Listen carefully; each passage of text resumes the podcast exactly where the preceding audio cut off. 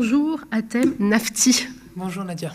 Alors les propos du président tunisien ont choqué hein, le monde et pour cause, ils, sont traditionnellement tenus par l'extrême droite en France qui souscrit à la théorie conspirationniste du grand remplacement du penseur français Renaud Camus, ici reprise par Kais Saïd. Il s'agirait alors du remplacement d'une population arabe par une population noire. Qu'est-ce qui explique le discours anti-migrant du chef de l'État tunisien? Quel est le contexte en Tunisie? Alors, le contexte en Tunisie, c'est que euh, a été élu en 2019 euh, sur un projet euh, de rupture, mais en même temps dans un cadre constitutionnel qui ne lui permettait pas cette rupture. Euh, le régime politique de l'époque était l'équivalent de la cohabitation de, de la Ve République en cohabitation. C'est-à-dire que l'essentiel du pouvoir échoit au Parlement et donc au Premier ministre, qui en est euh, l'expression, et euh, le président de la République est euh, compétent en matière diplomatique et en matière de, défense nationale. Euh, a été élu contre une personne notoirement corrompue, donc il a été largement plébiscité. Mais il y a eu une crise politique qui a été aggravée par la crise du Covid et le président en a profité pour faire un coup d'État, appelons les choses par leur nom. il a décrété l'état d'exception euh, en actionnant l'article 80 de la Constitution de la Deuxième République tunisienne, qui est l'équivalent de l'article 16 de la Constitution de la Cinquième République française.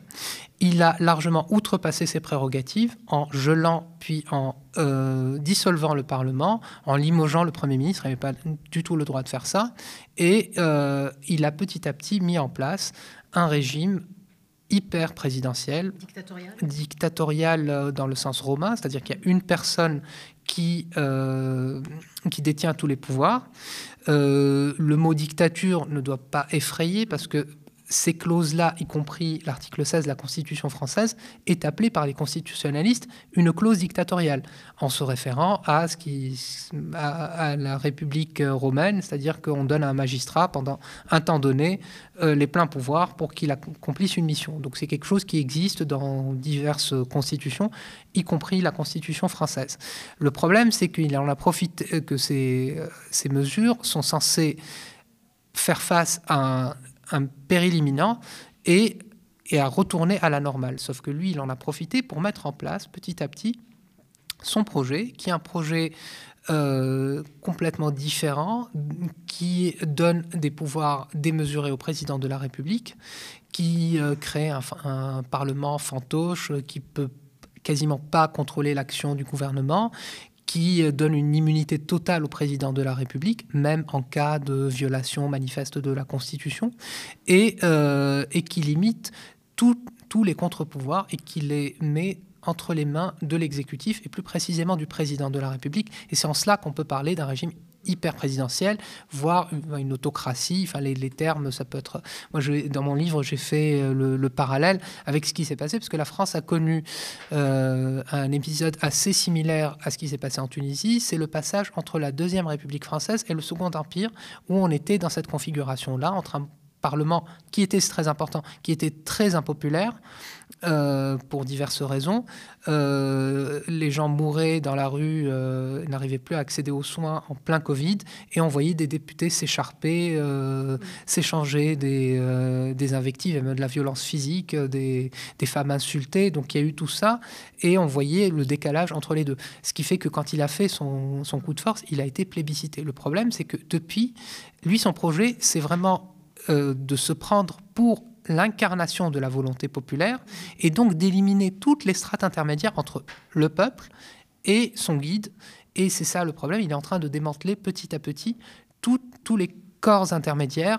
Tout, euh, euh, là, il s'en prend à ses opposants. Il y a des opposants qu'il a mis en prison et qui sont poursuivis pour une vingtaine de chefs d'accusation qui leur valent plusieurs fois la peine de mort, qui existe toujours en Tunisie, dont il est partisan. Euh, et on est en train petit à petit de s'en prendre euh, sur les réseaux sociaux, mais aussi euh, dans, le, dans l'expression du pouvoir, à tout ce qui est critique en le criminalisant.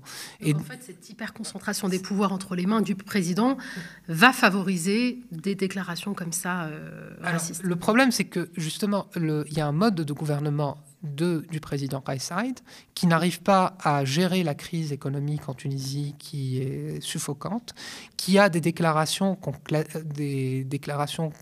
qualifierait d'altermondialistes. Il est contre la mondialisation néolibérale. Donc pour quelqu'un comme moi, ça, sonne bon à mes oreilles, mais sauf que la pratique est totalement différente. On a un gouvernement qui est en train de négocier un plan d'austérité avec le Fonds monétaire international, un président qui promet euh, un souverainisme qui peut même s'entendre comme un souverainisme de gauche, euh, qui proclame plein de choses.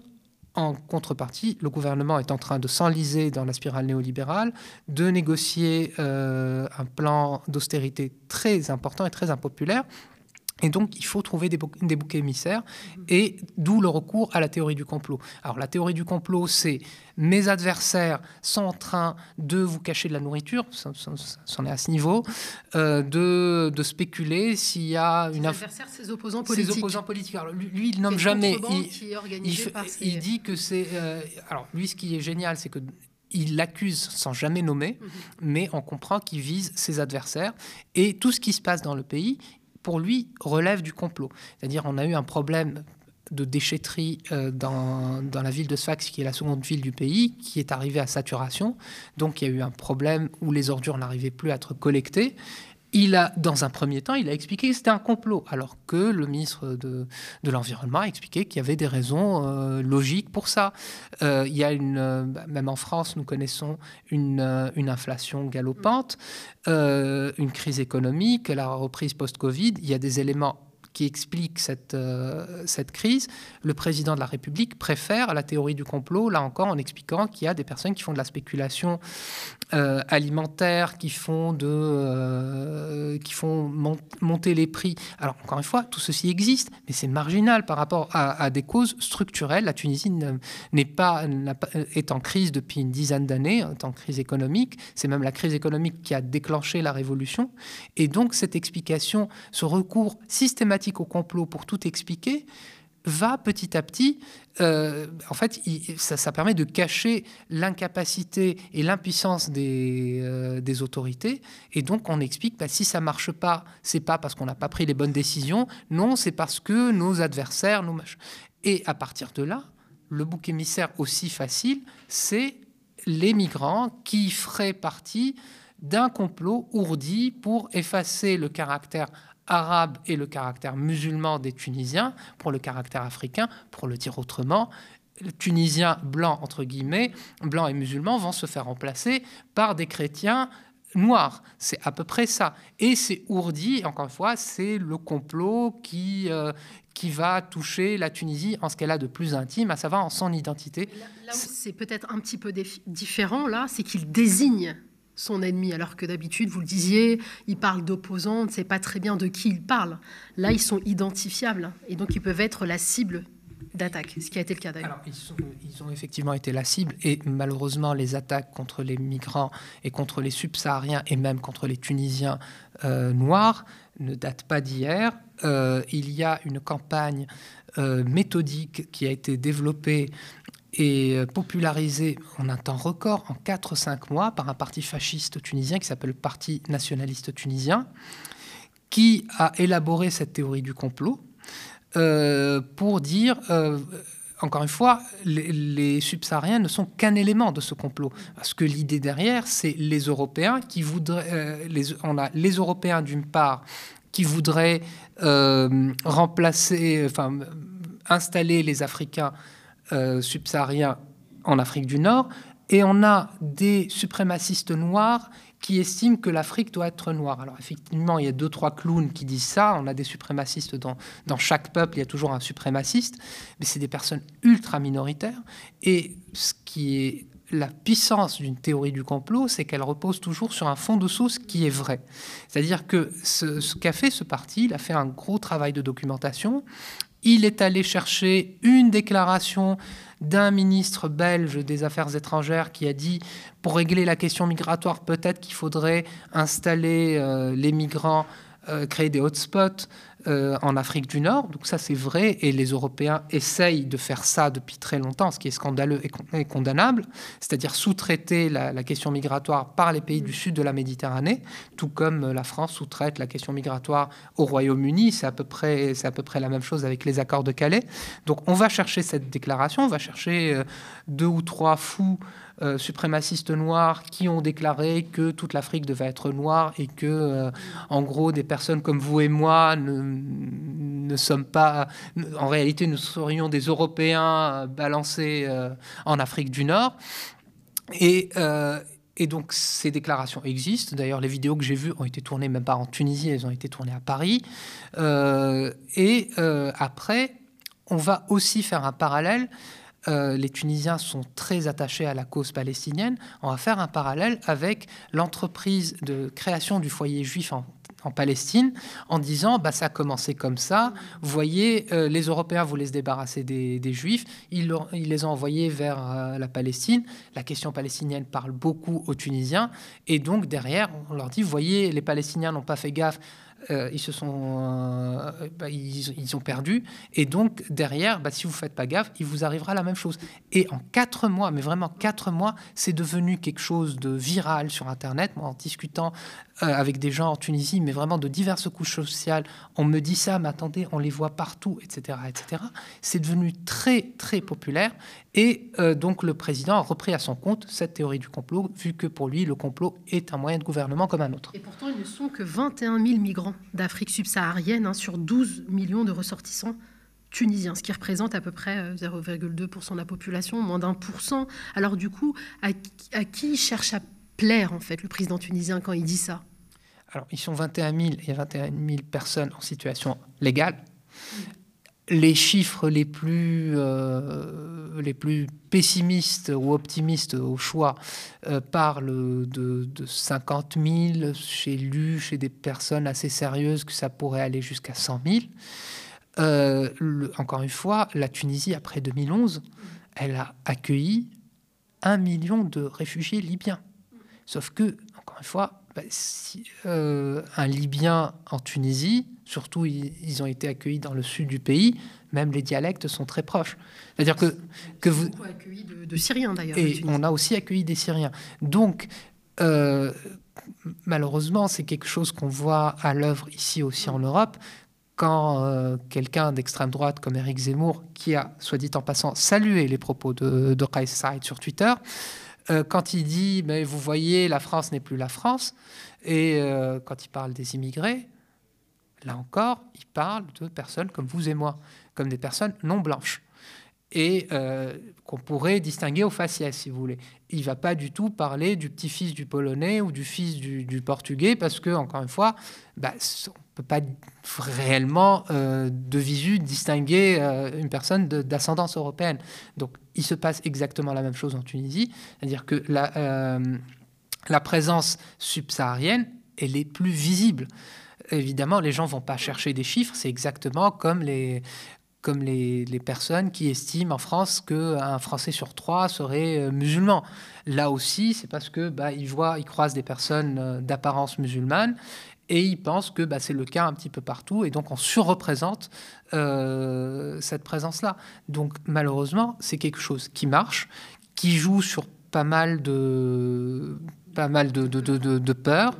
La Tunisie connaît une crise économique, ce qu'on a vu aussi, aussi vu en France, c'est-à-dire que euh, les, travailleurs, euh, le prolétariat blanc, c'est là où on trouve le plus d'électeurs du, du Rassemblement national. C'est-à-dire on va jouer sur la question et de l'insécurité économique et de ce qu'on appelle, c'est un terme que je valide pas, qu'on appelle l'insécurité culturelle. C'est-à-dire, vous voyez, par exemple, on parle, vous voyez le nombre d'églises qu'il y a.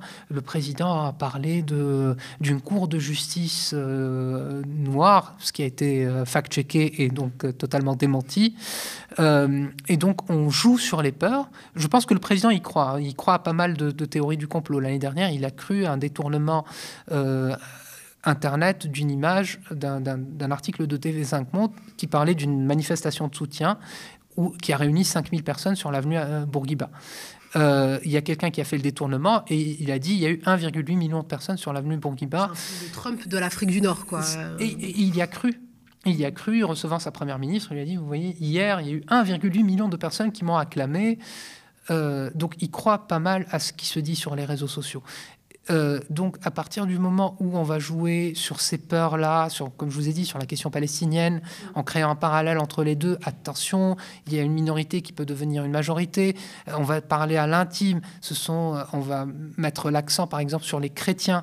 On va dire qu'il y a beaucoup de chrétiens, donc c'est c'est l'islam qui sera en danger. Les islamistes ont joué de ça. Ça bien marché il y a dix ans. Pourtant, la Tunisie se revendique surtout comme un État euh, laïque, donc c'est assez étonnant aujourd'hui de brandir le drapeau de l'islam pour, euh, pour fédérer. ça, je ne suis pas d'accord, je suis pas du tout d'accord avec vous.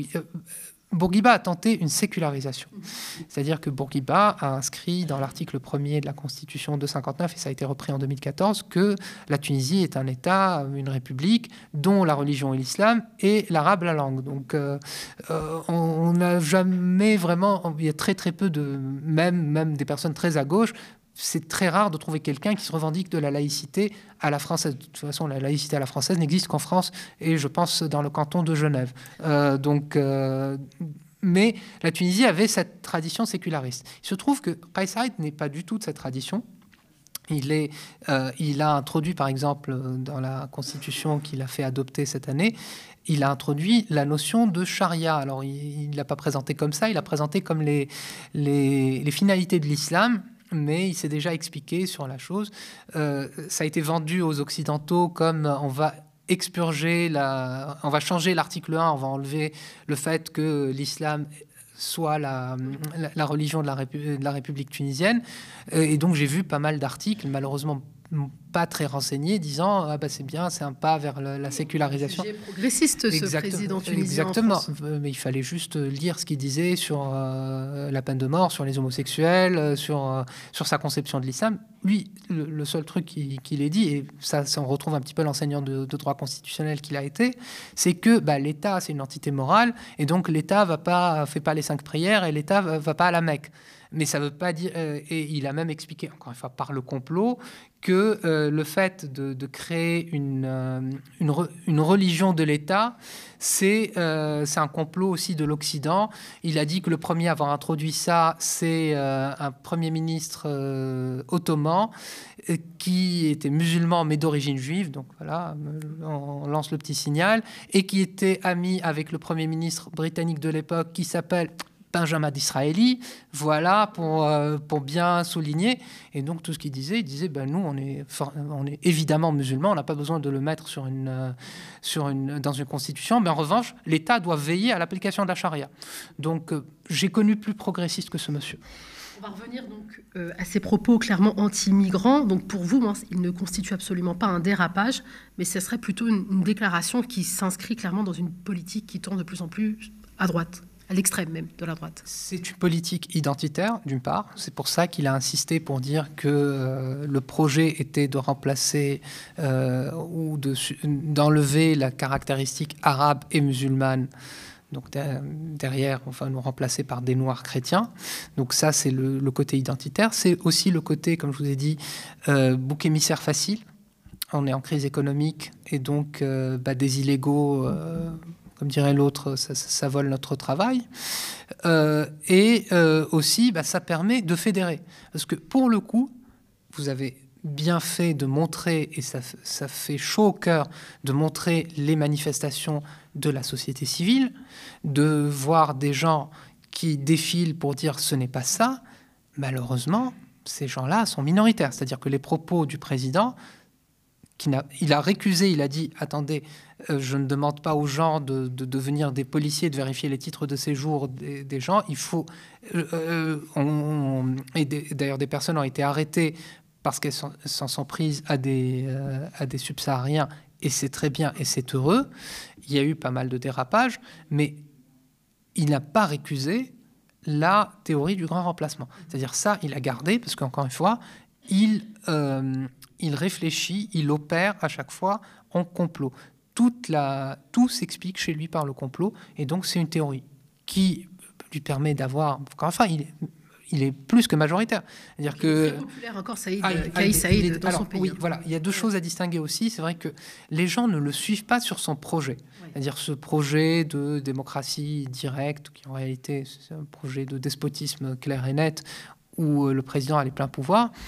Dans le meilleur des cas, la Constitution elle a été votée par 28% du corps électoral.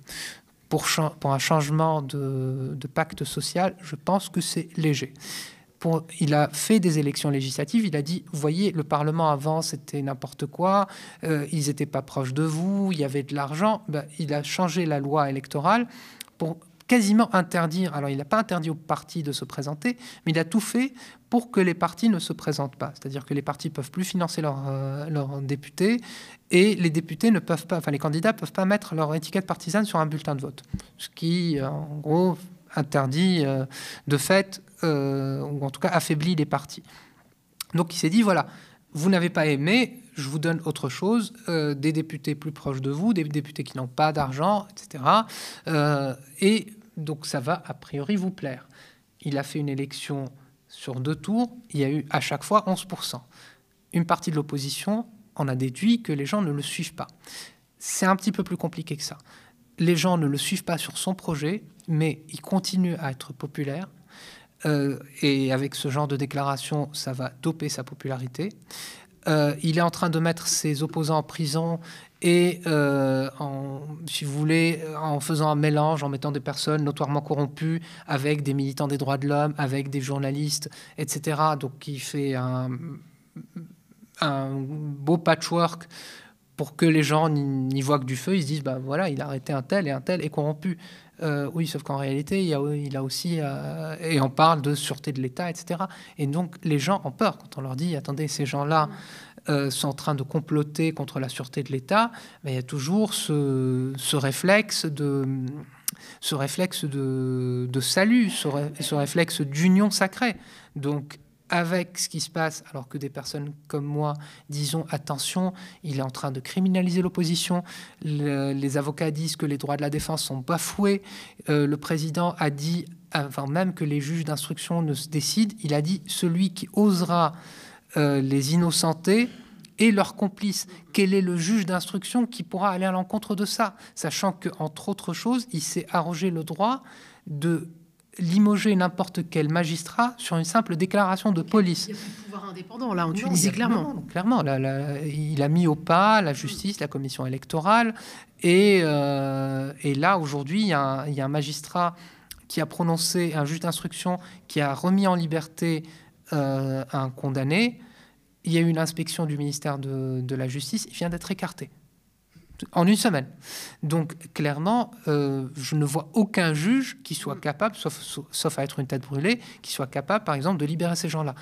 Quand nous nous expliquons que c'est grave, eh ben, on se fait traiter de collabos, de, euh, complices, etc., etc. Donc il est très populaire.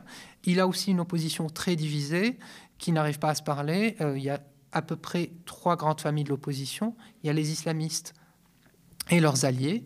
Euh, qui sont rejetés aussi bien par des personnes laïques, elles ne veulent pas travailler avec des islamistes, mais aussi par des Tunisiens conservateurs qui n'auraient pas de problème avec les islamistes, mais qui ont vu la corruption de certains élus islamistes, qui ont vu pendant dix ans comment ils ont mal géré le pays, et qui se disent, bah, plus jamais eux, on préfère, et ça on nous le dit, on préfère ce monsieur que, euh, que les islamistes. D'un autre côté, il y a les partisans de l'ancien régime qui, eux, ne veulent pas du tout entendre parler ni d'islamistes, ni du président actuel, ni de révolution.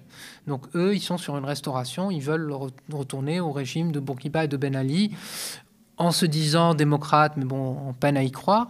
Et puis il y a les démocrates, et les démocrates, c'est un spectre très large de tout petits partis qui n'ont pas véritablement de présence sur le terrain. Donc ça va de l'extrême gauche au centre droit, mais c'est des partis qui aujourd'hui bah, ne s'inscrivent dans aucune des trois autres options. Et du coup, bah, il est là, d'une part, par défaut, parce qu'il n'y a pas d'offre crédible en face, et d'autre part, il n'arrive pas à agréger sur un projet, il agrège sur un rejet. C'est euh, moi ou les corrompus, c'est moi ou le grand remplacement, c'est moi ou... etc. Bah, les sciences se disent, bah, il est là, tant qu'à faire, il peut rester. Euh, vous l'avez rappelé tout à l'heure, euh, Atem Nafti, que la France et l'Italie, enfin l'Union européenne et notamment la France et l'Italie, sous-traitent le traitement de l'immigration en Tunisie. Elles refoulent donc des embarcations en direction de l'Europe. En quoi ce discours anti-migrant pourrait servir les intérêts des Français? Alors, Là encore, les, Français, et on l'a vu sous Bourguiba, et on l'a vu surtout sous Ben Ali, euh, moment de l'épisode révolutionnaire de 2011, trois jours avant, la chute de, Ben Ali, Michel Alliot-Marie proposait d'exporter le savoir-faire français en termes de, maintien de l'ordre. Donc euh, les Français, euh, enfin les gouvernements français, notamment celui de Nicolas Sarkozy, n'avaient aucun problème à chanter les louanges. En gros, préfère, à l'époque, on disait on préfère Ben Laden à Ben Ali, euh, Ben Ali à Ben, à ben Laden, pardon. Donc c'était très bien à partir du moment où ils tenaient les terroristes, ils tenaient les, islamistes, on laissait faire. Après, il y a eu l'accord de 2008 avec la France euh, de la gestion concertée de l'immigration qui fait que euh, bah, la France récupère euh, facilement d'ailleurs des profils comme moi. Moi, je suis ingénieur en informatique. J'ai eu aucun mal à m'installer en France. Euh, je suis franco-tunisien, mais je suis naturalisé. Donc, euh, je suis arrivé en France, je n'étais que tunisien. je n'ai eu aucun problème à avoir mes papiers. J'ai jamais eu de problème en préfecture ni rien du tout parce que bah, j'étais ingénieur et que, et que ça convient très bien au marché du travail français. ce que Sarkozy appelait l'immigration choisie.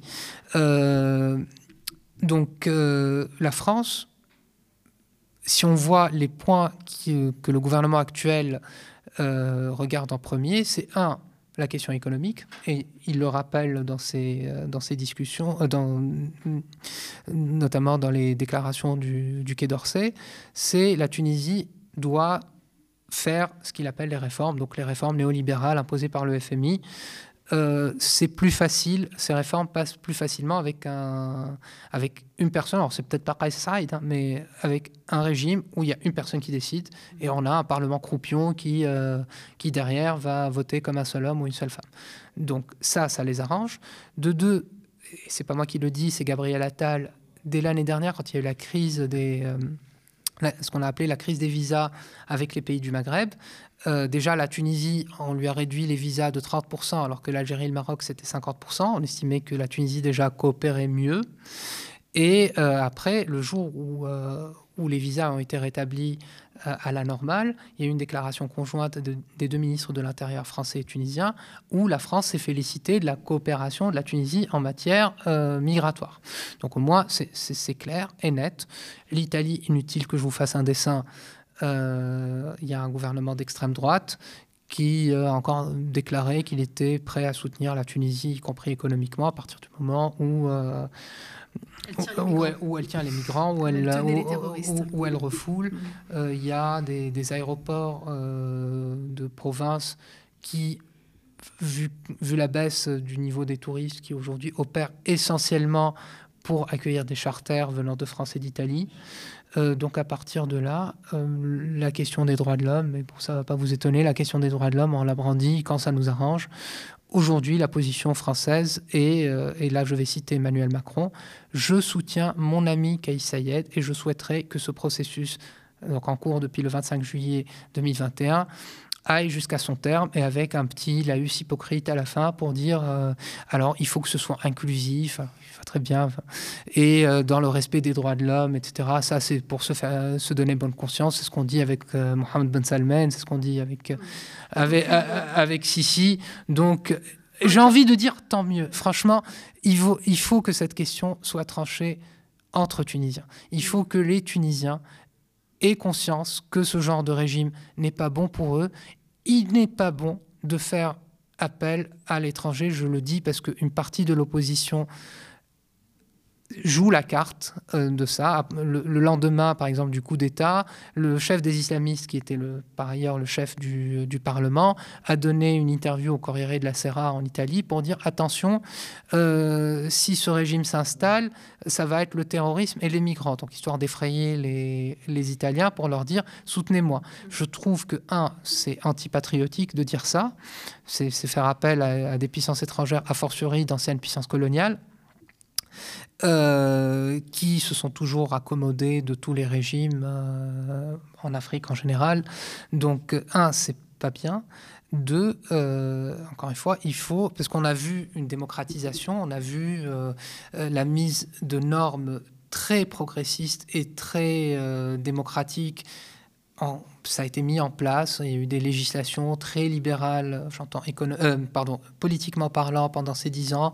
Un code de la presse euh, qui est même, honnêtement, qui est même plus avancé que le code de la presse français.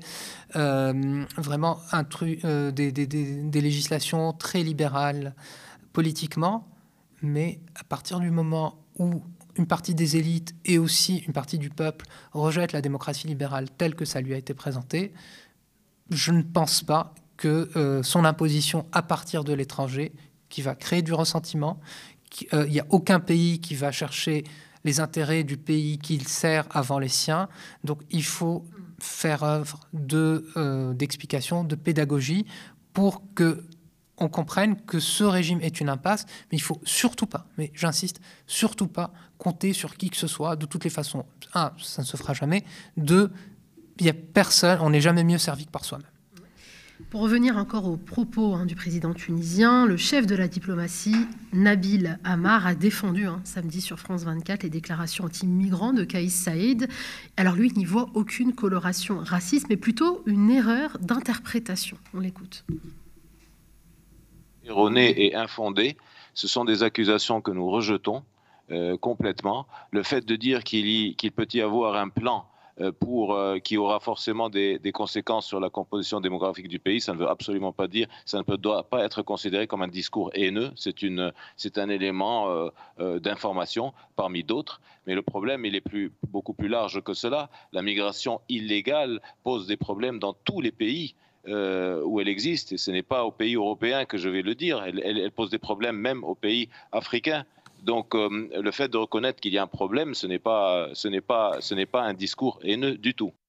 Et quand on demande hein, au président tunisien s'il a cédé au complotisme, voilà ce qu'il répond pas. Euh, cet élément-là d'information euh, figure parmi beaucoup d'autres éléments, encore une fois, qui sont à prendre en considération. Et euh, une présence massive qui, qui augmente et qui fait l'objet d'opérations criminelles douteuses et qui est encouragée par plusieurs parties diverses avec des objectifs mercantiles et autres diverses, ça ne peut que avoir des conséquences, des conséquences considérables sur la stabilité du pays. Et il est du ressort et de la responsabilité du président de la République, comme de tout chef d'État, de tout pays euh, au monde, de euh, dire ce qu'il y a et de prendre les mesures euh, nécessaires. On voit bien que le chef de la diplomatie botte en touche. Est-ce que ce discours anti-migrant ne cherche pas justement à détourner l'attention de la question principale de la crise économique et sociale que traverse la Tunisie? Et même la, pauvreté, vous parlez de paupérisation de la Tunisie. Je le crois, oui. la politique du bouc émissaire, c'est quelque chose qui a malheureusement toujours marché. Ça permet de détourner l'attention.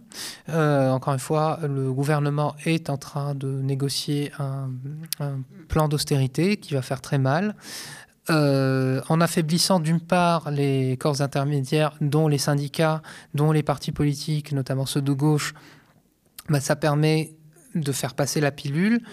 Euh, et d'autre part, bah, en, trouvant des boucs émissaires, donc euh, si ça va créer du chômage, bah, vous voyez, il y a des sans-papiers qui vous, prennent, ou des étrangers d'ailleurs, euh, qu'ils soient sans-papiers ou pas, qui vous prennent votre travail.